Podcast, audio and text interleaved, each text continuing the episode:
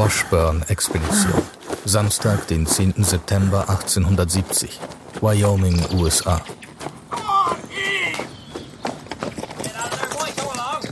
Wir haben das Camp heute um 10 Uhr morgens verlassen.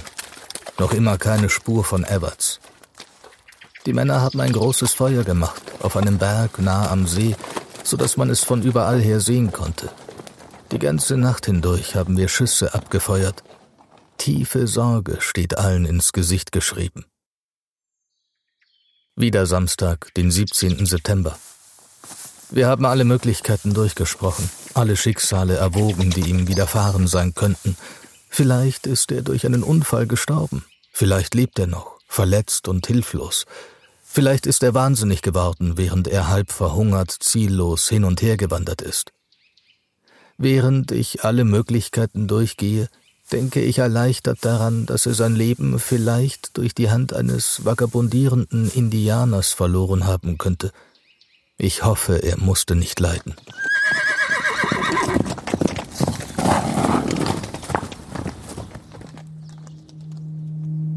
Der Herbst kam früh dieses Jahr, wie immer. Schon jetzt toben Schneestürme auf den hohen Gipfeln der Rocky Mountains und schieben sich langsam in die Täler. Noch sind die großen Seen am Fuß der Berge frei von Eis. An ihren Ufern strecken sich dürre Kiefernbäume zu weiten Wäldern. Sie wachsen die Hänge hinauf wie ein grüner Teppich, der sich nach den letzten Strahlen der Sommersonne ausstreckt. Die Luft sirrt. Schwärme von Mücken wabern über den Wasserlöchern. Hier, an dem Ort, den man später den Yellowstone Nationalpark nennen wird, können sie dem Winter noch ein bisschen länger trotzen. Tief unter den Seen und den Bergen liegt ein alter Vulkan. Er ist schon lange nicht mehr ausgebrochen, doch er könnte es jederzeit. In seinem Inneren brodelt ein riesiges Reservoir aus flüssigem Magma. Manchmal, wenn Grundwasser daran vorbeifließt, fängt es an zu kochen. Dann jagt es zischend bis ganz nach oben, tritt aus dem Boden aus und schießt in den Himmel. Diese heißen Fontänen gibt es im ganzen Park. Es ist ein besonderer Ort voller seltener Naturphänomene. Das Land ist kaum besiedelt. Die Menschen, die seit Jahrtausenden in den Prärien und den umliegenden Gebirgen leben, kommen nur selten hierher. Die Gegend ist unzugänglich, es gibt wenig zu jagen. Nur ein paar Trapper und glücklose Goldsucher wagen sich gelegentlich hinein. Wenn sie zurückkommen, erzählen sie merkwürdige Geschichten von heißen Quellen und unberührten Sandstränden. Kaum jemand hört ihnen zu, viele glauben kein Wort von ihren wirren Berichten. Bis ein paar übereifrige Beamte aus Montana von den Gerüchten hören. Es sind Regierungsvertreter, Steuerbeamte und Generalinspektoren. Sie verwalten die großen, gerade neu gegründeten Territorien westlich des Missouris. Und sie wollen endlich wissen, was dran ist an den Erzählungen über die Gegend am Yellowstone River. Die Regierung in Washington lässt ihnen weitgehend freie Hand und so beschließen sie, eine Expedition zu starten. 19 Männer, ein Zelt, Pferde und Proviant für 30 Tage. Nichts Großes, aber genug, um die wirren Berichte der Trapper zu verifizieren und das Gebiet zu kartieren. Im August 1870 brechen sie auf, nach Süden, immer entlang des Ufers am Yellowstone-See. Doch schon nach ein paar Tagen macht sich Unruhe breit.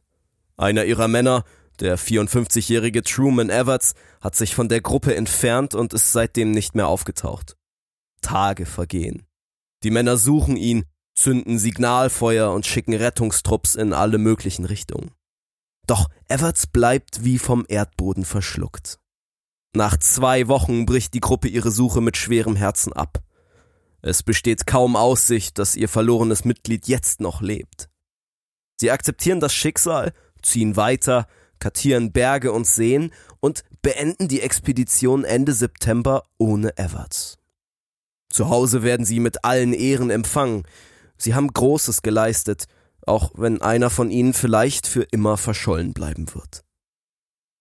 Doch dann, am 16. Oktober, Wochen nach dem Ende der Expedition, macht ein Trapper auf der Jagd tief im Yellowstone Park eine schreckliche Entdeckung.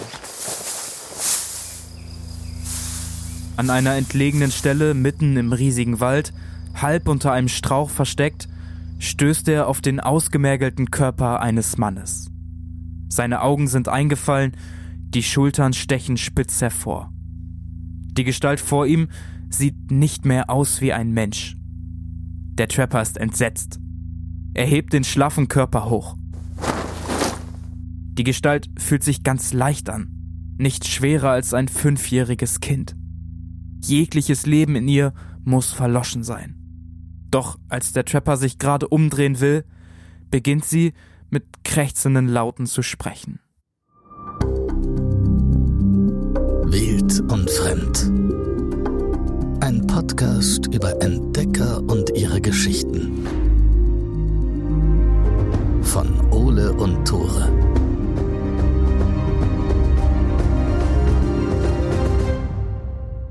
Moin, herzlich willkommen zu Wild und Fremd, dem Podcast über Pechvögel und Unglücksraben. Ich bin Tore und ich habe in meinem Leben schon viele Pechvögel kennengelernt.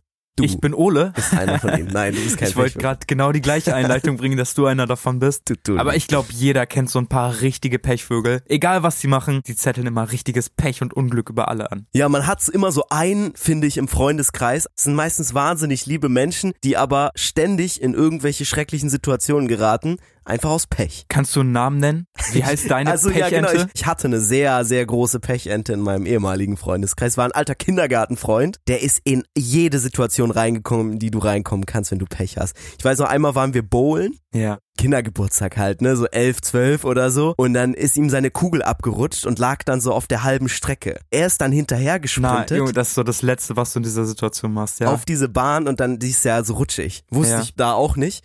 Und dann ist er mit der Kugel zusammen in diesen Apparat reingerutscht und dann musste so ein Mitarbeiter mit so einer Stange kommen und das ausschalten und ihn da wieder rausbrucken. Wirklich. Und dann war der Kindergeburtstag vorbei.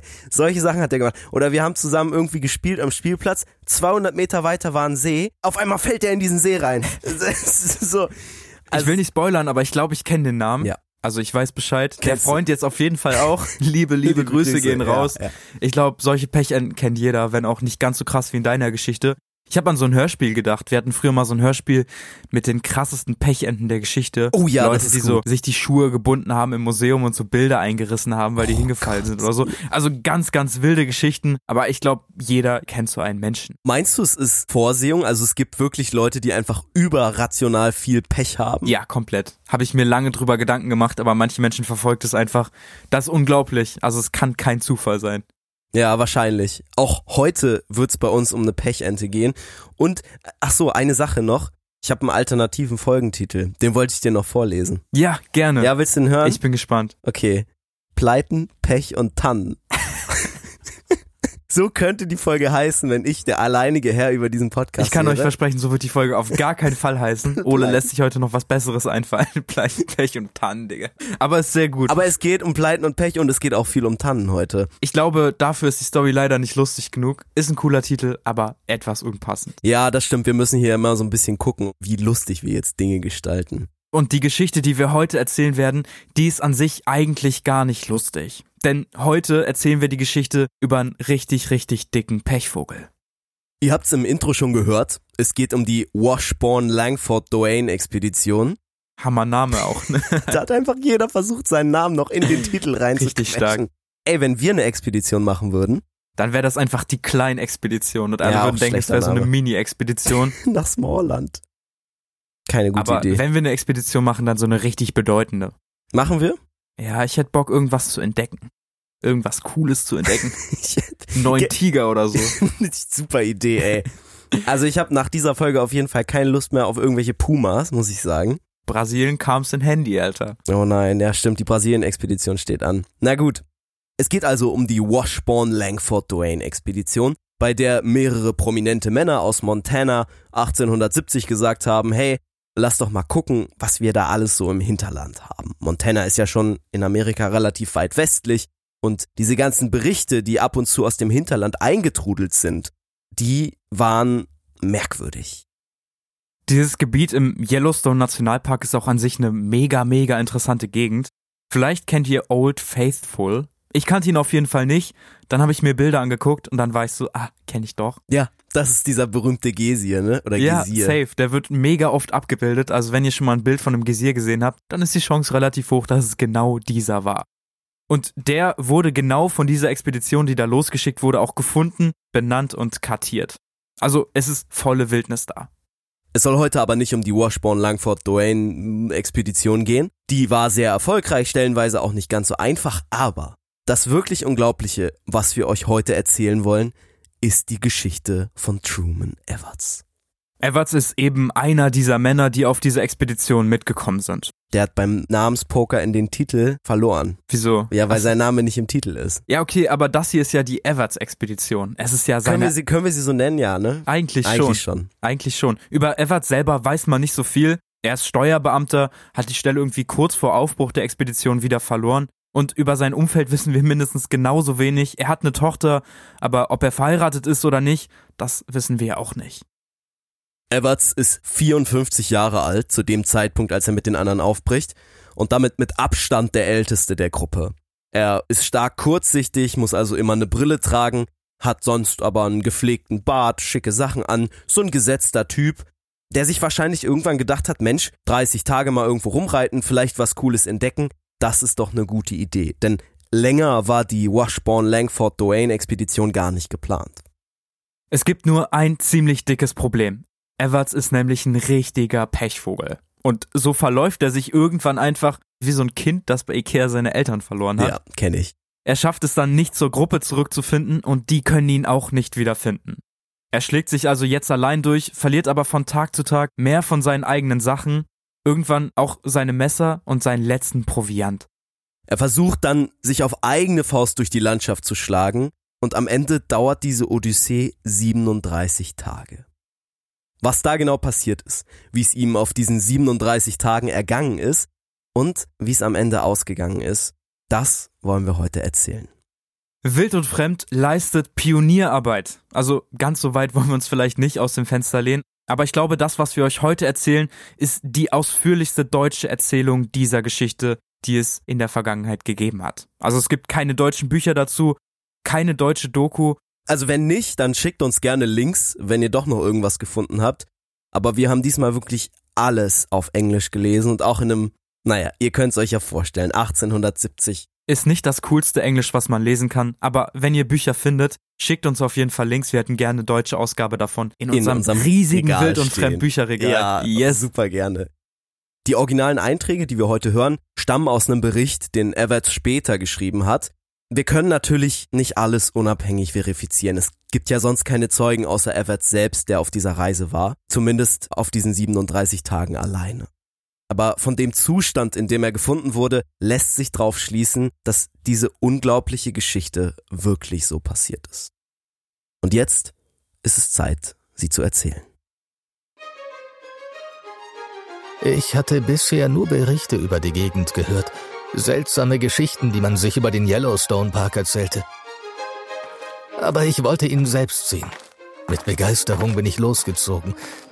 Ich hatte das Gefühl, dass alle Mühen durch die Schönheit der Natur mehr als wettgemacht sein würden.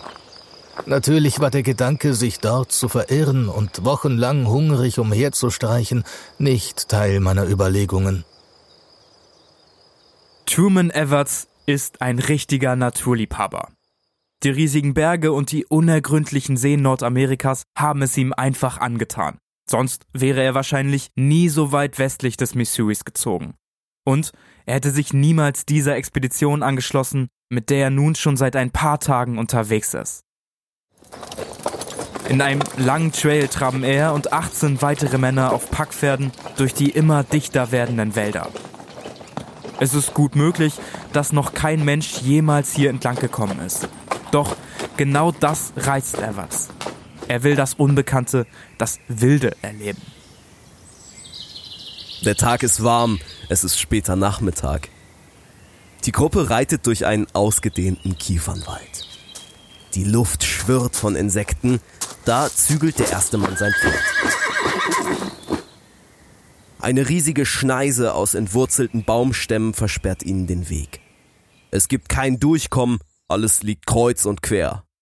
Sie beschließen sich aufzuteilen. So haben sie es schon oft gemacht und immer hat irgendwer einen Weg gefunden. Ein paar satteln ab und schauen sich um. Everts beschließt, auf eigene Faust so lange an der Schneise entlang zu reiten, bis er einen Durchgang findet. Also haben wir hier direkt so eine Art Wettkampf zwischen den Männern. Wer ist jetzt der Erste? Wer findet als erster diesen Durchgang? Und Everts schließt sich diesen Wettkampf natürlich gerne an. Ja, der ist, glaube ich, auch besonders motiviert, weil er schon ganz am Anfang der Expedition schon irgendwie am ersten oder zweiten Tag Mist gebaut hat. Ja, safe, das jetzt safe. ausbügeln muss. Das habe ich auch gelesen. Er hat auf jeden Fall irgendwelche Beeren gegessen. Turns out, die Beeren waren giftig und Everts ging es danach nicht mehr so gut. Das heißt, er hat schon zu Beginn die Reise ordentlich verzögert wegen seinen Bauchschmerzen. Und jetzt hat er natürlich richtig Bock, es so ein bisschen wieder gut zu machen auch. Ne? Und als erster die Schneise zu finden, wo man durchkommt. Die Dämmerung setzt ein und Everts reitet weiter entlang der Schneise. Da, etwas weiter vorne, scheint es tatsächlich einen Durchgang zu geben. Er gibt seinem Pferd die Sporen, doch er sieht nur einen kleinen Pfad, der nach einigen Metern im Dickicht endet. Fehlanzeige hier. Ein Blick in den Himmel reicht, um Everts klarzumachen, jetzt muss er schleunigst zur Gruppe zurück. Es ist schon fast dunkel. Er dreht um und treibt sein Pferd zurück. Doch die Dunkelheit kommt schneller als erwartet. Everts ist kurzsichtig, trotz seiner wackeligen Brille kann er den Weg vor ihm nicht mehr richtig erkennen. Die Wurzeln und Kiefernadeln verschwimmen im Dämmerlicht vor seinen Augen. Es hat keinen Zweck mehr, er muss morgen zurückreiten. An einer geschützten Stelle sattelt er sein Pferd ab, zündet ein kleines Feuer an und lauscht den friedlichen Geräuschen der Nacht, bis er einschläft. Am nächsten Morgen bricht er früh auf. Die Jungs sind vielleicht schon weitergeritten. Aber das ist kein Grund zur Sorge. Er ist allein ohnehin schneller. Spätestens mittags wird er sie eingeholt haben. Doch wie er so an der Schneise entlang reitet, kommt ihm die Umgebung plötzlich seltsam fremd vor. War er hier schon? Oder ist er vielleicht zu weit geritten? Der eindeutige Pfad am Waldboden ist verschwunden. Dicke, weiche Kiefernadeln federn jetzt jeden Schritt seines Pferdes. Nirgendwo sind Spuren der Gruppe zu sehen. Everts steigt ab und sucht die Umgebung nach Zeichen ab. Vielleicht findet er ein Stück Stoff oder eine leere Konservendose. Der Boden ist so weich, dass die Hufe seines Packpferdes immer wieder einsinken. Das ist so ein bisschen so, wie wenn du auf so einer dicken blauen Turnmatte läufst. Ja, kenne ich, die Safe. in der Turnhalle immer an der Wand stand. Ja, genau, stand immer neben dem Tor. Hat. Genau. So legit ist ultra anstrengend, fühlt sich einfach an, als würde man durch Sand laufen. Genauso geht es seinem Pferd hier auch. So wird es zunehmend genervter und auch erschöpft. Ständig absteigen, warten, dann sattelt er wieder auf und reitet weiter. Es ist immer noch früher Morgen, als Everts und sein Pferd auf eine große Lichtung zu reiten. Nach vorne verschwinden die Bäume und weichen einer guten Aussicht auf die umliegenden Hügel. So, und jetzt müssen wir hier kurz einhaken. Es gibt viele Stellen, an denen Everts sich für eine bestimmte Sache entschieden hat, die sich dann im Nachhinein als richtig oder als falsch rausgestellt hat. Und wir haben uns in dieser ganzen Geschichte drei Punkte rausgesucht, bei denen wir mit euch so ein bisschen zusammen mitraten wollen, wie man jetzt weitergehen könnte. Das hier wäre die erste wichtige Stelle, an der Everts sich für eine Sache entscheidet, die sich nachher als richtungsgebend für die ganze Story erweisen wird. Stellt euch also vor, ihr seid jetzt mit Everts auf dieser Lichtung. Ihr habt das erschöpfte Pferd unter euch, packt Taschen, seht diese Lichtung, habt euch irgendwie ein bisschen verlaufen. Was würdet ihr tun? Möglichkeit A, ihr macht eine kurze Rast. Also haltet kurz an, verschafft euch einen Überblick einfach so über die Landschaft. Ihr könnt natürlich auch sagen, nee, ich will keine Zeit verschwenden. Die Jungs laufen ja immer weiter, da will ich lieber möglichst schnell hinterher reiten und also gar nicht erst absteigen, sondern einfach direkt weiter. Oder ihr entscheidet euch für Möglichkeit C, das heißt, ihr nutzt die Gelegenheit und nehmt allen unnötigen Ballast aus den Satteltaschen, so dass euer Pferd nicht mehr so schwer schleppen muss und vielleicht in Zukunft besser vorankommt.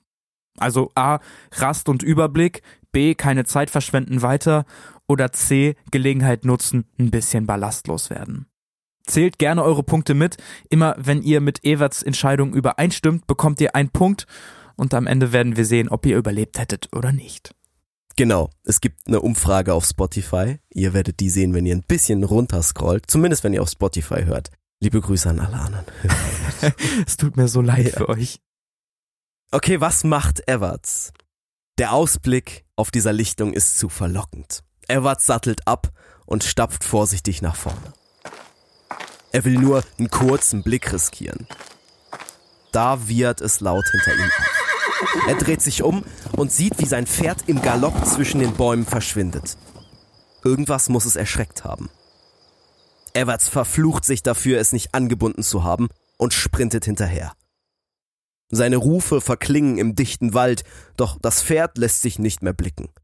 Stundenlang läuft er kreuz und quer zwischen den Bäumen entlang, ruft, lockt und droht. Doch sein Packpferd ist wie vom Erdboden verschluckt. Das wäre alles nicht so schlimm, wenn er nicht seine ganzen Sachen in den Satteltaschen gehabt hätte.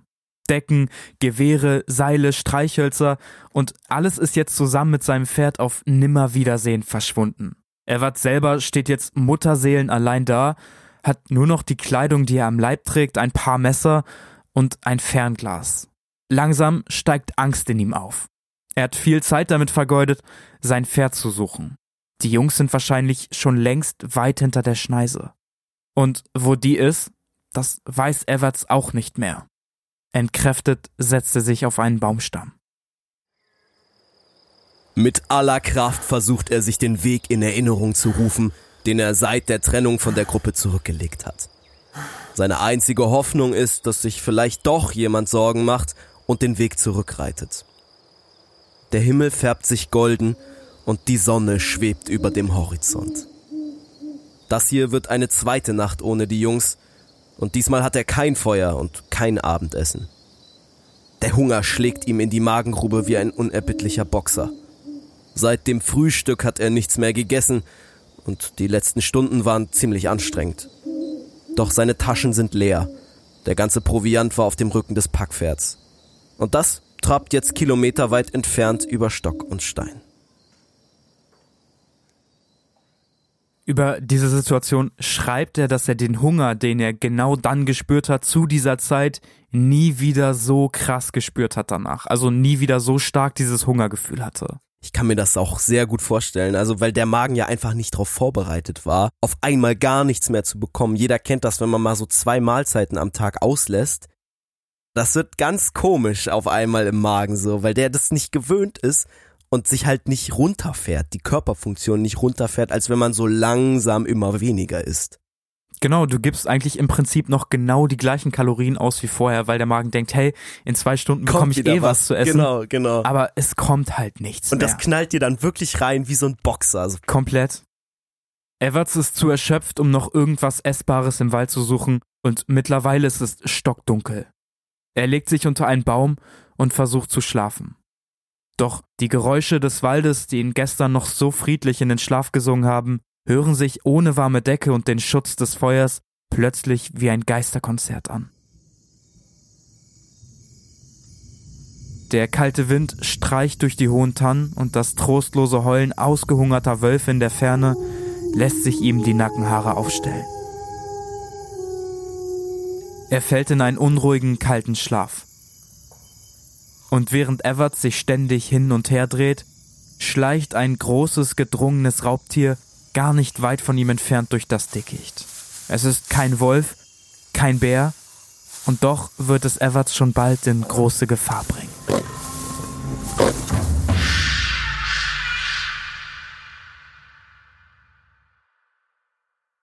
Der nächste Morgen ist kalt und grau.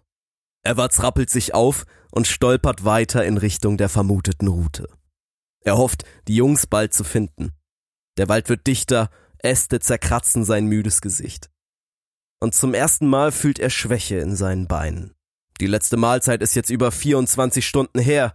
Immer wieder wird ihm schwindlig und dann will er sich am liebsten auf den weichen Waldboden setzen und kurz Rast machen. Everts weiß, dass ihn jede Verzögerung weiter von der Gruppe entfernen würde. Er widersteht dem Verlangen und wiederholt immer diesen einen Satz.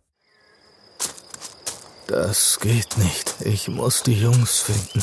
Das geht nicht. Ich muss die Jungs finden.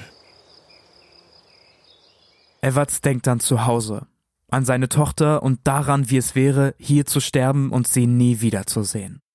Noch sind das keine wirklichen Optionen. Er ist doch immer noch sicher, dass ihn die Gruppe bald finden wird. Oder? Vielleicht kann er eine Abkürzung nehmen. Die Jungs wollen irgendwo am See Rast machen. Vielleicht, wenn er sich geradeaus durchs Buschwerk schlägt und nicht entlang des Ufers läuft, dann wird er rechtzeitig am Camp sein. Doch die Landzunge ist hügelig. Fast 300 Meter ragen die Kuppen über das Wasser. Everts ist ratlos. Am See gäbe es Trinkwasser und die lange Route wäre deutlich einfacher. Aber er könnte seinen Rückstand nicht wettmachen und würde ihn vielleicht sogar vergrößern. Everts ist unsicher. Er starrt erst auf die Hügel, dann auf das glitzernde Wasser des riesigen Sees. Die Sonne spiegelt sich in den kräuselnden Wellen.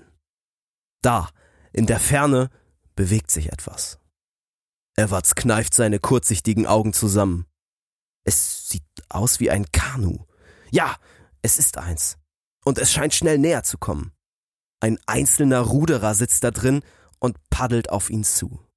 Everts weiß, dass die Ureinwohner manchmal zum Jagen in diese Gebiete kommen. Crows und Bannocks, Stämme, die Eindringlingen nicht immer freundlich gesinnt sind. Aber was hat er zu verlieren? Mit langen Schritten stolpert er ans Ufer. Die Aussicht auf menschliche Gesellschaft, vielleicht sogar auf etwas zu essen, lässt ihn alles andere vergessen. Vielleicht kann ihn der unbekannte Kanufahrer ja zurück zu den Jungs bringen. Vielleicht, oh, ist es sogar einer von ihnen. Everts kann sich nicht mehr halten und sprintet Richtung Wasser. Das Boot scheint kleiner zu werden, obwohl es immer näher kommt. Der Ruderer wirkt jetzt seltsam schmal. Dann dreht sich das kleine Objekt auf den Wellen und Everts kneift die Augen zusammen. Dem Boot wachsen Flügel und schwerfällig erhebt es sich in die Luft. Seine Kurzsichtigkeit hat Everts einen Streich gespielt. Das war kein Boot, sondern nur ein großer Pelikan. Everts fühlt, wie sich sein Magen zusammenkrampft. Seine Augen sind wirklich schlecht, trotz der Brille. So plötzlich wie die Erleichterung gekommen war, holt ihn die Einsamkeit wieder ein. Hier ist niemand, der ihn retten wird. Er muss es alleine schaffen. Die Nacht bricht an. Bei der Suche nach einem Schlafplatz findet er eine kleine grüne Pflanze, die aus den braunen Kiefernadeln hervorlugt. Er zieht sie an der Wurzel heraus. Sie sieht so ein bisschen aus wie ein Radieschen. Everts probiert sie vorsichtig und sein Magen rebelliert nicht. Bissen für Bissen verschlingt er diese merkwürdig aussehende grüne Pflanze. Es fühlt sich unfassbar gut an, endlich wieder etwas im Bauch zu haben. Was er gegessen hat, das kennen wir, das sind einfach Disteln. Das ja. sind essbare Disteln und die Distel, die er gegessen hat, die gibt's heute auch noch. Die heißt Everts Distel. Haben sie tatsächlich nach ihm benannt. Ja. Weil sie ihm in der Situation echt so ein bisschen das Leben gerettet hat. Voll. Auch wenn das, glaube ich, nicht gut schmeckt. Es gibt ihm zumindest ein paar Nährstoffe. Er braucht noch viele andere, aber zumindest so eine Grundsicherung ist es. Während er auf den faserigen Wurzeln kaut, wird es dämmerig. Mit gefülltem Magen sinkt Everts in den Schlaf, direkt unter den Zweigen einer großen Fichte. Die Nacht breitet sich über den See und den Wald.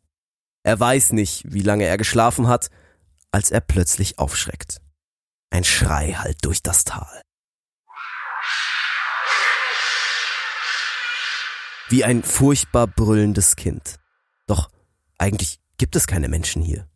Ich finde, das klingt einfach wie so ein schreiender Mensch. Wahrscheinlich wie so eine schreiende Frau. Und äh, Opa hat früher immer gesagt, wenn du eine schreiende Frau im Wald hörst, dann lauf auf jeden Fall in die andere Richtung, dann ist es keine schreiende Frau.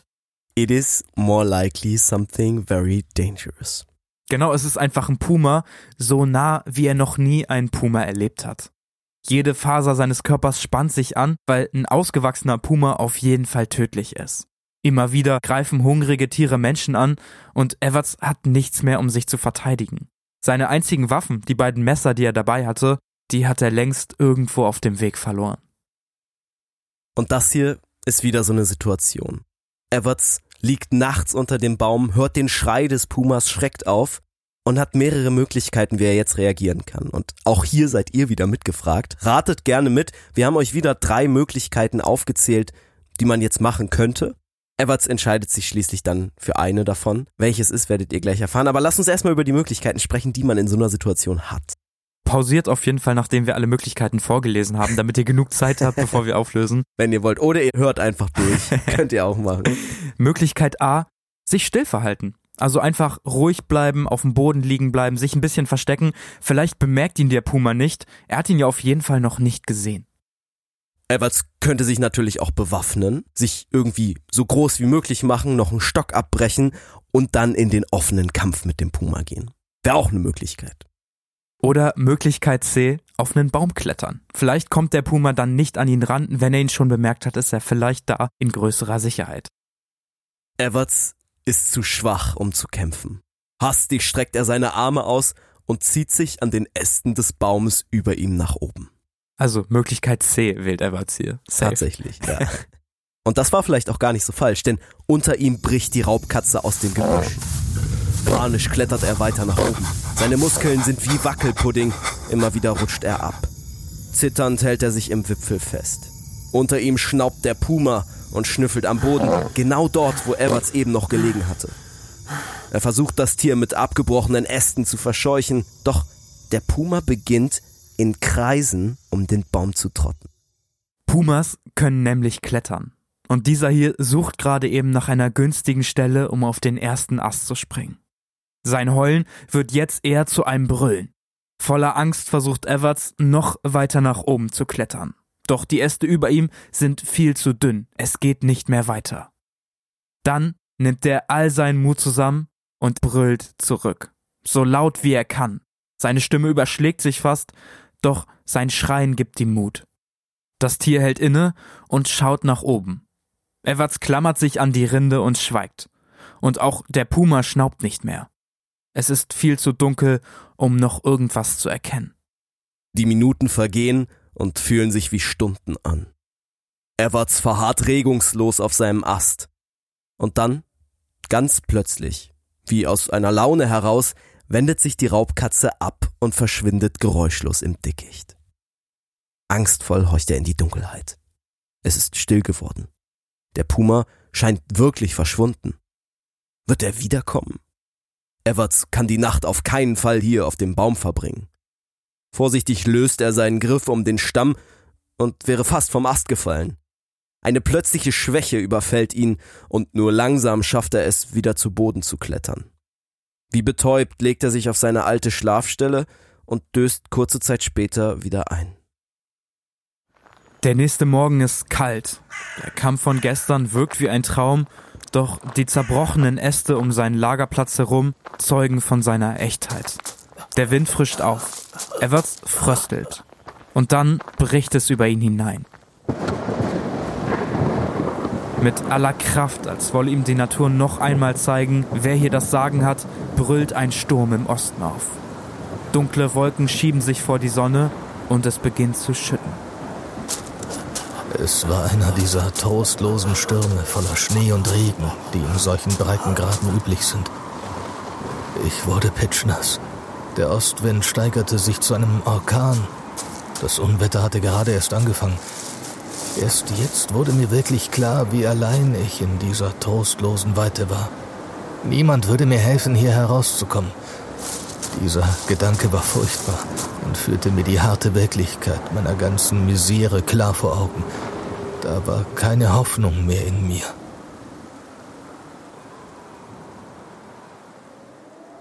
Die Tage vergehen. Das Wetter bleibt schlecht, Everts verbringt die meiste Zeit in einem Erdloch zugedeckt mit Kiefernästen. Einmal erwischt er einen kleinen Vogel, packt ihn, rupft seine Federn und verschlingt den Körper roh. Sein Magen protestiert nicht, doch die gelegentlichen rohen Mahlzeiten schützen ihn nicht vor der Kälte, die jetzt in all seine Glieder kriecht. Das Hemd und die Hose sind triefend nass vom Regen. Ohne Wärme wird er nicht mehr lange durchhalten. Wie kann sich Everts an so einer Stelle wärmen? Klingt auf jeden Fall super kompliziert. Er hat keine Streichhölzer mehr. Die waren ja einfach in den Satteltaschen von seinem Pferd. Die hat er auch nicht gebraucht bis jetzt. Die Tage waren ja eigentlich relativ warm bis jetzt. Es hat auch nicht geregnet. Aber jetzt wird's halt schon ein bisschen bitter so. Besonders wenn man nasse Sachen hat und wenn es dann nachts wirklich unter 0 Grad wandert, dann wird es richtig, richtig gefährlich. Aber er ist im Yellowstone Park unterwegs und der Yellowstone Park ist wofür bekannt? Richtig, für heiße Quellen und Geysire. Ich finde das so krass. Das ist einfach einer der wenigen Orte, wo man sich verlaufen kann, aber sich um Wärme jetzt nicht so wahnsinnig viel Gedanken machen muss, wenn man an den richtigen Stellen ist. Denn, wir haben es ja in der Einleitung schon erklärt, dort wird Wasser durch unterirdische Magmavorkommen erhitzt, strömt an die Oberfläche, kommt kochend raus in Form von eben so Fontänen oder eben heißen Quellen. Das ist also quasi natürlicher Whirlpool, der da entsteht. Ich bin in Red Dead Redemption mal in so ein Ding reingelaufen Echt? mit meinem Cowboy Ach krass. und er ist gestorben. Wirklich? ja, ja, die Dinger sind auch sau heiß. Genau, Ne? du kannst das Wasser nicht anfassen, du kannst da nicht drin baden, du gehst selber in Dampf. Und Everts ist so schlau, dass er das weiß. Also er legt sich auf den Boden neben diesen Gesieren. Der Boden ist dementsprechend auch relativ warm und er kann sich so ein bisschen aufwärmen. Geil. Fußbodenheizung aller Natur. Und so kann er die nächsten Tage gut überstehen, obwohl es echt kalt wird in der Nacht. Everts legt sich auf den warmen Boden und spürt, wie das Blut langsam in seine eisigen Füße zurückfließt. Und so richtet er sich ein Lager ein. Wieder ist es eher ein Erdloch mit ein paar Zweigen zum Schutz, aber hier ist es warm. In der Nähe wachsen Disteln, die ihm eine wenig geschmackvolle, aber immerhin sichere Nahrungsquelle bieten. An einer kleinen heißen Quelle kann er sie sogar kochen.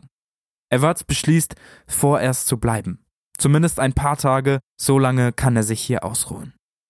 Eine Woche bleibt Everts in seinem kleinen Zuhause. Er kocht, isst, wärmt sich und denkt nach.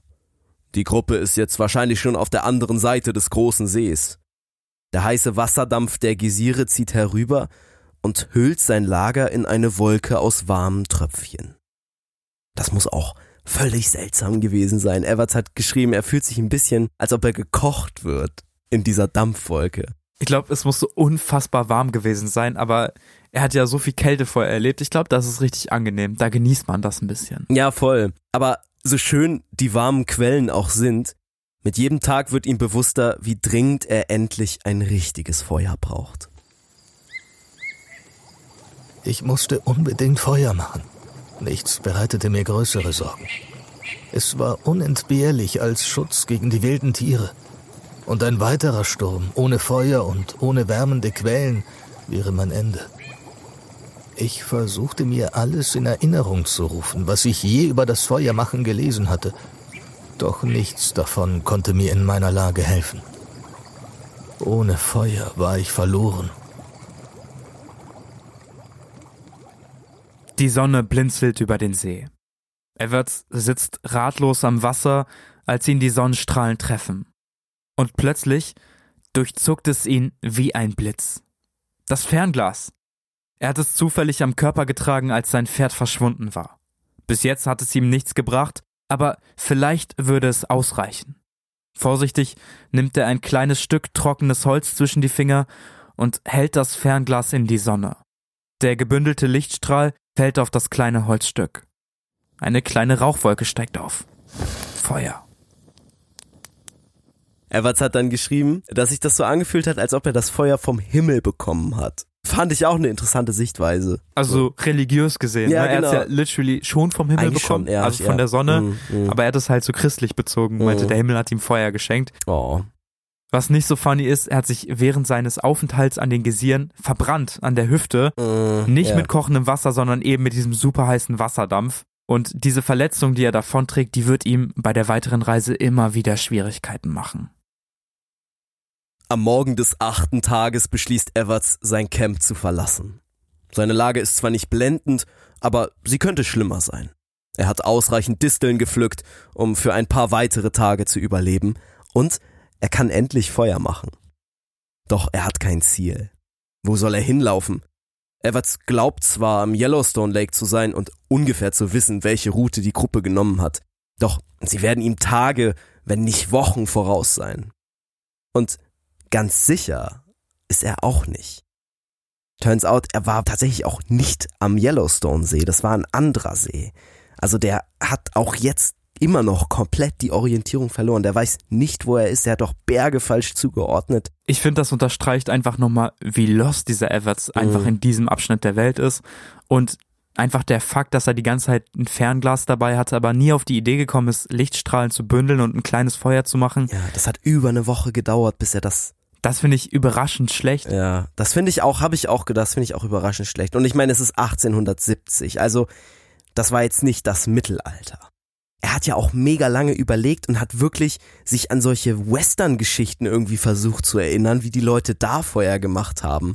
Hat richtig so, so, so fiktive Western-Hefte, die man sich so für ein paar Cent am Kiosk kaufen konnte damals, hat er wohl gelesen und hat dann so in diesen Abenteuergeschichten überlegt, ja, wie haben das denn die Leute dort gemacht? Das, das war seine Quelle für vernünftiges Feuer machen. Er hat noch ein anderes Problem. Und zwar die Einsamkeit. Die bricht mittlerweile über ihm zusammen wie eine Lawine. Seit fast zwei Wochen hat er mit niemandem mehr sprechen können. Mit Bitterkeit denkt er an die Jungs der Gruppe. Sie werden ihn jetzt wahrscheinlich nicht mehr suchen, nicht nach so langer Zeit. Und da macht sich noch ein anderes Gefühl in ihm breit. Noch sitzt es still in einer kleinen Ecke seines Gehirns und wartet nur darauf, hervorzukommen. Es ist der Irrsinn, der jeden Menschen befällt, der lange genug ohne ausreichend Nahrung allein in der Wildnis unterwegs ist. Ein Zustand, bei dem der Geist nicht mehr unterscheiden kann zwischen Gedanken und Realität. Noch hat Everts meistens die Kontrolle über sich. Doch manchmal überfällt ihn der Wahnsinn ohne Vorwarnung und er braucht alle Kraft, um ihn wieder zurückzudrängen. Everts weiß, sobald er nachgibt, stehen seine Chancen auf Rettung noch schlechter. Ich glaube, an dieser Stelle wird es Zeit für eine kleine Zwischenbilanz. Also, was ist alles schon passiert und wie geht es Everts jetzt eigentlich? Wir erinnern uns, vor ungefähr zwei Wochen hat er sich mittlerweile von der Gruppe getrennt. Er ist an dieser Schneise entlang geritten und hat nicht mehr zurückgefunden. Am nächsten Tag ist sein Pferd abgehauen. Von da an hatte er nur noch seine Kleidung, ein Fernglas und zwei Messer. Von denen er die zwei Messer auch verlässlich direkt danach verloren hat. Stimmt, ja. Dann hat er das Boot erkannt, was in Wirklichkeit gar kein Boot war. Also zwei richtige Downfalls ja, für schon ihn. mal richtig blöd, ey. Dann der Puma-Angriff, auch das muss mega hart gewesen sein, da so knapp entkommen zu sein. Und jetzt ist er ja extrem geschwächt einfach. Glücklicherweise hat er dann diese warmen Quellen gefunden, da konnte er ein bisschen Wärme tanken, sich ausruhen. Das größte Problem bleibt aber weiterhin seine Nahrung. Er hat zwar diese Disteln gefunden, hat ein paar von denen gesammelt, aber die reichen bei Weitem nicht aus, um einen Menschen irgendwie adäquat zu versorgen. Und das sieht man ihm ja auch an. Also wenn man ihn jetzt anschauen würde, der ist völlig ausgemergelt. Das bedeutet, der friert extrem schnell, hat wenig Kraft und, wir haben es ja schon gehört, langsam fängt er an zu halluzinieren vor Hunger. Das sieht also alles insgesamt gar nicht so rosig aus. Ein kalter Wind fegt durch die Baumwipfel. Der Himmel ist wolkenverhangen und Everts fröstelt. Zitternd zieht er sein Fernglas aus der Tasche und versucht ein Feuer zu entzünden. Aber die Sonne zeigt sich nicht. Der Wind frischt auf und heult wie ein Sturm. Fröstelnd und schwach setzt er sich auf einen Baumstamm und wartet. Doch die Sonne bleibt verschwunden. Stunden vergehen, seine Füße werden taub. Mit letzten Kräften reibt er sie, so gut es geht, am Baumstamm, doch die Kälte kriecht ihm unaufhaltsam in den Körper. Ein normaler Mensch friert bei solchen Temperaturen nicht, aber Everts hat seit zwei Wochen nichts Richtiges mehr gegessen. Der Fettgehalt seines Körpers ist nahezu null, seine Muskeln und Organe pumpen die letzten noch verbleibende Wärme schutzlos nach außen. Es wird dämmerig und er kriecht unter einen Baum. Zusammengekauert und schlaflos starrt er in den dunklen Himmel. Warum nur hat er sein Lager bei den heißen Quellen verlassen? Die ganze Nacht bekommt er kein Auge zu. Am nächsten Tag stolpert er zu einem nahegelegenen See. Everts schafft es, ein paar Hölzer zusammenzutragen und ein Feuer zu machen. Hier am Strand mit den wärmenden Flammen ist es aushaltbar. Schon bald wandern seine Gedanken wieder zu den Jungs. Wo sie jetzt wohl sein mögen? Vielleicht haben sie doch noch lange nach ihm gesucht. Dann wären sie nicht so weit wie befürchtet und vielleicht könnte er sie noch einholen. Everts schöpft Mut und fasst einen Plan. Der Sand unter seinen Füßen wird zum Zeichenbrett. Mit einem Stock malt er eine grobe Karte der Umgebung in den Boden. Den See, die Hügel und den Wald. Drei Wege führen von hier aus sicher in die Zivilisation. Der erste führt entlang des Snake Rivers zur Eagle Rock Brücke. Dort fährt eine Eisenbahn und es gibt Hütten und Menschen. Das wären etwa 160 Kilometer, vielleicht ein bisschen mehr. Die zweite Route führt den ganzen Weg zurück. Vorbei an den heißen Quellen und am Baum mit dem Puma-Angriff bis zur Schneise, wo er die Gruppe verlassen hatte. Dort könnte er dem Pfad zurückfolgen und schließlich in die Nähe von besiedelten Gebieten kommen. Und dann wäre da noch der dritte, kürzeste Weg. Querfeldein zwischen dem See und den Madisonbergen hindurch. In den Tälern gibt es Siedlungen nur etwa 50 Kilometer entfernt. Was würdet ihr in dieser Situation machen? Klar, er muss irgendeinen Weg einschlagen. Option A wäre einfach die 160 Kilometer am Snake River entlang zu laufen und zur Brücke zu kommen. Er könnte natürlich auch sagen, nee, das ist mir zu unsicher, ich gehe lieber den ganzen Weg zurück, den ich jetzt gegangen bin, da weiß ich wenigstens, was auf mich zukommt.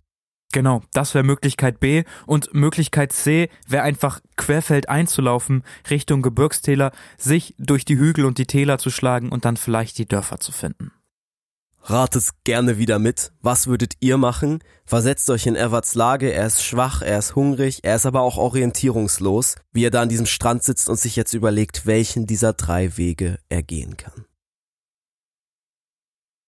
Option A, der Snake River ist berüchtigt für seine Stromschnellen und Wasserfälle. Und 160 Kilometer sind nun wirklich kein Zuckerschlecken. Die ganze Route, die er gelaufen ist, wieder zurückzulaufen, das klingt auch nicht gerade ermutigend. Everts muss an den Puma-Angriff und seine schmerzende Wunde von den heißen Quellen denken. Niemals würde er den ganzen Weg wieder zurückgehen. Er entscheidet sich für die letzte Option. Sie ist die kürzeste, auch wenn er den Weg nicht genau kennt. Mit ein bisschen Glück kann er in ein paar Tagen schon in einer warmen Hütte vor einem richtigen Feuer sitzen. Da braucht man länger als nur irgendwie zwei Tage für 50 Kilometer, definitiv, ja. Safe und Everts ist unglaublich geschwächt. Er braucht für jeden Kilometer länger, er hat lange nichts gegessen, er hat keine Messer mehr. Und jetzt läuft er also los, hoffnungsvoll mit den Taschen voller Distelwurzeln als Proviant, tritt er den Weg durch die Wildnis Richtung Madison Berge an. Doch Everts weiß hier noch nicht, wie fatal seine Entscheidung am Ende sein wird. Und schon jetzt ist er eigentlich viel zu schwach und verwundet, um noch lange weiterlaufen zu können. Die Brandwunde auf meiner Hüfte war so entzündet, dass ich nur im Sitzen schlafen konnte.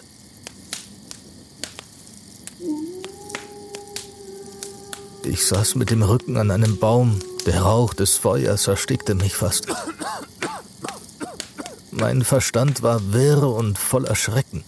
Ich bildete mir ein, in der Dunkelheit die glühenden Augen eines Ungeheuers zu erkennen, bereit, mich mit einem Sprung zu töten. Dann meinte ich ein Rudel jaulender Wölfe zu hören, die schnell näher kamen. Das kleinste Geräusch ließ mich panisch aufschrecken, und ich fühlte mich abscheulich. Tagelang schlägt er sich durch die sumpfige Landschaft zwischen See und Wäldern. Vor ihm ragen die Madison-Berge in den Himmel. Tiefe Klüfte durchziehen die Felsen. Trotz seines mittlerweile erbarmungswürdigen Zustands bleibt Everts immer wieder stehen und versinkt in der Schönheit der Landschaft. Der riesige, schimmernde See, die flachen, weichen Ausläufer der Berge und der Kiefernwald, der wie ein stiller Teppich an den Hängen heraufwächst, lassen ihn ehrfürchtig staunen. Manchmal vergisst er sogar fast, vor Nachteinbruch noch ein Feuer anzuzünden. Junge, das fand ich so unglaublich heftig beim Lesen. Er vergisst abends sich ein Feuer anzumachen. Fast, ja. Er ist so geflasht von der Landschaft, dass er im letzten Moment, bevor die Sonne untergeht, noch sein Fernglas rausfriemelt. Und tagsüber ist es einigermaßen warm, aber nachts wird es einfach unfassbar kalt und besonders wenn man so verhungert, so abgemagert ist wie Evers. Einmal verliert er sogar seinen Schuh und muss ihn bis tief in die Nacht suchen. Doch die Tage bleiben warm. Der Hunger nagt nicht mehr so schlimm an ihm, die Disteln bieten eine kleine, aber immerhin sichere Nahrungsquelle. Everts fühlt sich nach wie vor schwach, aber er kann noch laufen. Und sein Geist scheint klar. Eines Tages, seine Route führt ihn jetzt nah am See entlang, stößt er auf etwas Merkwürdiges. Auf dem Boden liegt ein längliches Objekt, das in der Sonne glitzert. Er muss näher herangehen, um aus dem verschwommenen Ding endlich eine Gabel auszumachen. Hier, mitten in völliger Wildnis. Daneben liegt eine kleine metallene Dose. Nichts sonst lässt darauf schließen, dass Menschen hier vorbeigekommen sind. Aber es müssen welche da gewesen sein, sonst würden die Dinge hier nicht liegen und das kann noch nicht so lange her sein. Hoffnungsvoll durchkämmt Everts die Umgebung auf der Suche nach zurückgelassenem Proviant. Doch er findet nichts mehr. Er steckt die Gabel und die Dose ein und stapft weiter. Mit der Dose hatte er endlich ein ordentliches Gefäß zum Trinken. Am Waldrand schlägt er dann sein Lager auf und macht wieder Feuer mit dem Fernglas.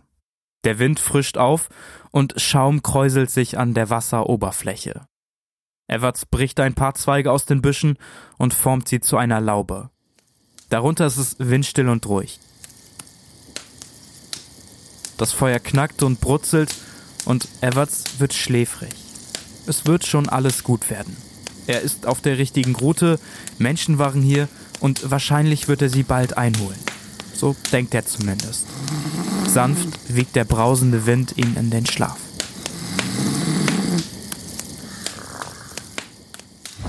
Ein scharfes Zischen lässt ihn aufschrecken. Er schlägt die Augen auf und muss husten. Seine kleine Laube ist voller Qualm und Flammen schlagen links und rechts um ihn. Mit einem Satz rettet er sich aus dem brennenden Unterschlupf. Seine linke Hand ist völlig verbrannt, die Haare in Büscheln verkohlt. Erschrocken tastet er seine Taschen ab. Sein Steinmesser, was er sich nach dem Verlust der richtigen Messer notdürftig gehauen hatte, liegt noch zwischen den brennenden Ästen. Doch es ist zu spät. Die Laube brennt und Everts starrt auf den See. Der ganze Himmel spiegelt sich rot in ihm. Er ist verwirrt. Und dann, dann dreht er sich um. Die Hitze erschlägt ihn fast. Vor ihm steht der ganze Wald in Flammen. Eine riesige Feuerwand walzt sich durch die Bäume.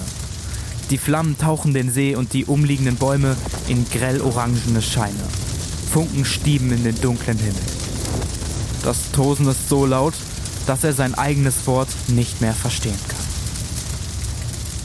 Ich habe noch nie etwas so furchtbar Schönes gesehen. Wie Blitze schossen die Flammen an den Bäumen hoch. Weiter, weiter, weiter zog das Feuer, bis es schien, als ob der ganze Wald in Flammen gehüllt wäre. Der Berghang war ein Meer aus glühenden und wogenden, feurigen Wellen. Der Sturm trieb die Brunst vorwärts, füllte den Himmel mit Rauch und hinterließ eine breite schwarze Spur gespenstischer, kahler Stämme. Jesus, hat er einfach einen Waldbrand verursacht. Eine richtige Katastrophe unfassbar gefährlich. Trotzdem sagt er in seinem Tagebucheintrag, dass er nie so etwas furchtbar Schönes gesehen hat. Finde ich irgendwie crazy, weil Waldbrand ja eine wirklich akute Gefahr ist. Feuer ist schneller als du, du hast Schwierigkeiten wegzukommen und da drin dann eine Schönheit zu sehen, besonders wenn man sich die Hand verbrannt hat, finde ich krass.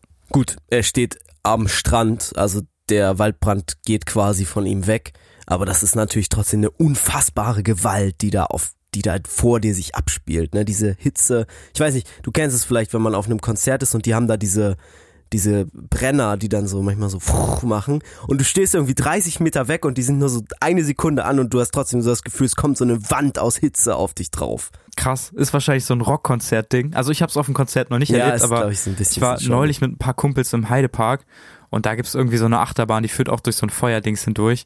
Und da ist man lang gefahren, da wurde einem richtig heiß, ne? Da war so, mhm. so, boah, krass. Und das ist dann immer ja nur so für so ein paar Sekunden. Und dieser Waldbrand ist aber konstant am Rauschen und brennen. Ja, ja. Ist auch eigentlich ein Wunder, dass ihm nicht noch mehr passiert ist, weil er wacht ja auf, dadurch, dass ihm einfach die Hand verbrennt. Also nicht durch das Zischen des Feuers oder durch, keine Ahnung, den Rauch oder so. Seine Hand verbrennt und von dem Schmerz wird er wach. Ja, ein Feuer ist unglaublich laut, gerade im Wald, weil so viel verbrennt. Und wenn dann noch so stickiger schwarzer Rauch durchzieht, dann fängst du meistens an zu husten und wirst davon wach. Er eben nicht, sondern erst mhm. als seine Hand verbrennt. Zeigt einfach, wie erschöpft er da geschlafen hat, ne? Der war völlig fertig. Komplett. Das Schlimmste an diesem ganzen Feuer ist, dass er wieder seine eigenen Sachen verliert. Man kennt's von ihm. Diesmal sein selbstgebasteltes Messer. Es ist in dieser Zeit, kurz nach dem Waldbrand, dass Everts Aufzeichnungen schwammig werden. Der Hunger hat jetzt auch seinen Geist befallen. Immer wieder, während er stolpernd seine Route Richtung Madison-Berge verfolgt, hat er merkwürdige Visionen. Das Hungergespenst, was ihm in dieser Zeit begegnet, ist die Vision eines alten Freundes. Der steht plötzlich da, fast wie echt, mit Hut und Jackett, im völligen Gegensatz zum abgerissenen, mageren Everts. Und er weist ihm den Weg, mahnt ihn und gibt ihm Hoffnung. Die Tage und Nächte verschwimmen im Hunger. Everts kriecht teilweise nur noch vorwärts. Noch immer ragen die Berge vor ihm wie ein undurchdringliches Hindernis in den Himmel. Einmal jagt er einen halben Tag lang einen einzigen Grashüpfer, zumindest kommt es ihm so vor. Seine Haut ist wund und spannt sich nur noch über die kahlen Knochen. Er übergibt sich. Sein Magen ist mittlerweile völlig zusammengeschrumpft. Und dann geht sein Fernglas verloren. Panisch tastet er seine Hemdtaschen ab, doch sie sind leer. Die Nacht dreut kalt. Verzweifelt stolpert er im Dunkeln seinen Weg zurück. Ohne Fernglas ist er verloren. Doch was macht das schon für einen Unterschied? Er würde mit Feuer vielleicht noch ein oder zwei Tage länger durchhalten, allerhöchstens. Danach wär's sowieso vorbei. Er findet sein Fernglas tatsächlich unter einem Busch wieder. Aber er ist viel zu schwach, sich jetzt noch ein Feuer anzuzünden. Zitternd und nur mit Zweigen bedeckt, starrt er in die Dunkelheit. Vielleicht fühlt sich das jetzt an wie Einschlafen. All die Mühen würden vergessen sein und der Tod würde ihn empfangen wie einen lange vermissten Freund. Ja, so könnte man ihm begegnen. Eine Kälte, wie ich sie noch nie erlebt hatte, erfasste mich. Sie drang bis in die Knochen. Ich versuchte ein Feuer zu machen, konnte es aber nicht zum Brennen bringen. Ich stolperte blindlings weiter, wobei ich im Schatten jedes Felsens und jeder Baumgruppe anhielt, um neue Kraft für einen letzten Kampf um das Leben zu schöpfen. Der Tod war nah. Inmitten all dieser Aufregung fühlte ich, dass ich alles getan hatte, was ein Mensch tun konnte. Ich wusste, dass man vielleicht in zwei oder drei Tagen meine Überreste finden würde. Und dann hörte ich eine flüsternde Stimme in meinem Kopf. Kämpfe weiter, sagte sie.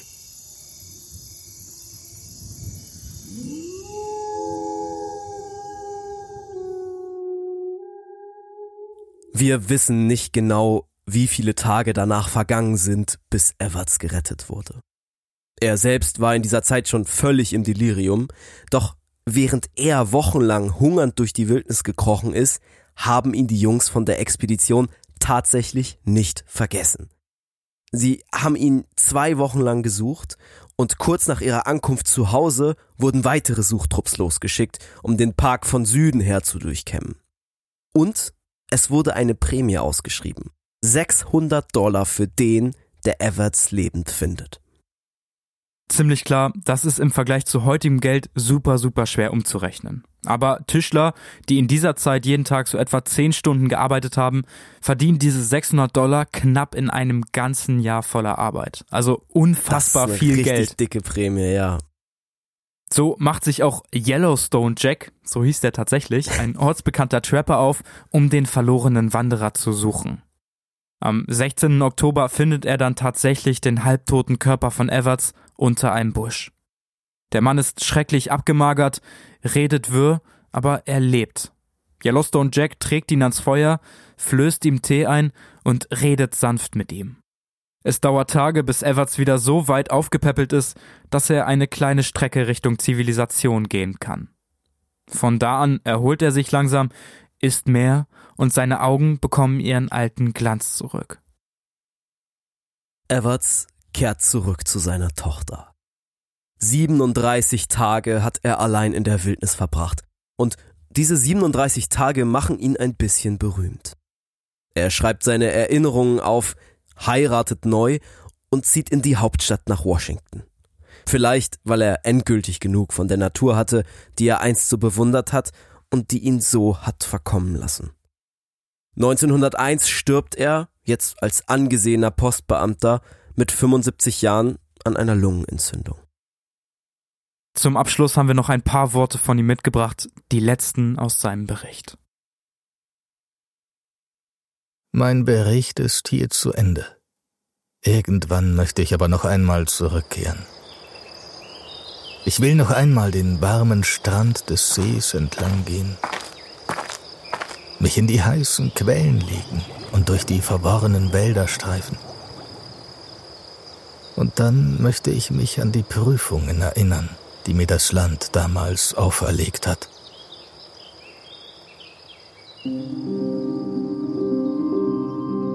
Everts ist wahrscheinlich nie zurückgekehrt. Aber kurz nach seiner Odyssee wurde das ganze Gebiet zum allerersten Nationalpark der Welt erklärt. Das war 1870 noch ein richtiges Novum, aber die Leute haben schnell verstanden, diese unglaubliche Natur muss auf jeden Fall erhalten bleiben. Und vielleicht wäre das alles nicht passiert, wenn Everts nicht 37 Tage lang in der Wildnis umhergeirrt wäre. Vielleicht würde es dann bis heute den Yellowstone Nationalpark in der Form gar nicht geben. Also, wenn ihr mal dort seid, es ist ein ziemlich bekanntes Ausflugsziel, wenn man in Amerika ist. Wenn ihr mal dort seid, denkt mal an Everts und seine unglaubliche Reise. Yellowstone Jack hat sich auch gefreut. Der wusste ja, er bekommt 600 Dollar. Turns out, am Ende hat er nie 600 Dollar bekommen. Weil die Leute, die diese Prämie ausgeschrieben haben, haben gesagt, hey, der lebt ja noch, dem geht's ja gut, den du da gefunden hast. Der wird dir einfach die 600 Dollar bezahlen. Und Everts hat gesagt, naja, ich hätte auch schon alleine noch in die Zivilisation gefunden. Also das zahle ich dir jetzt nicht. Ist halt absoluter Bullshit. Klar, dass Everts wahrscheinlich ohne Yellowstone Jack gestorben wäre. Ziemlich unrühmliches Ende für Yellowstone Jack. Tja, wir wissen auch nicht, was mit Yellowstone Jack danach passiert ist. Aber so ist er in eine von unseren Stories gelandet.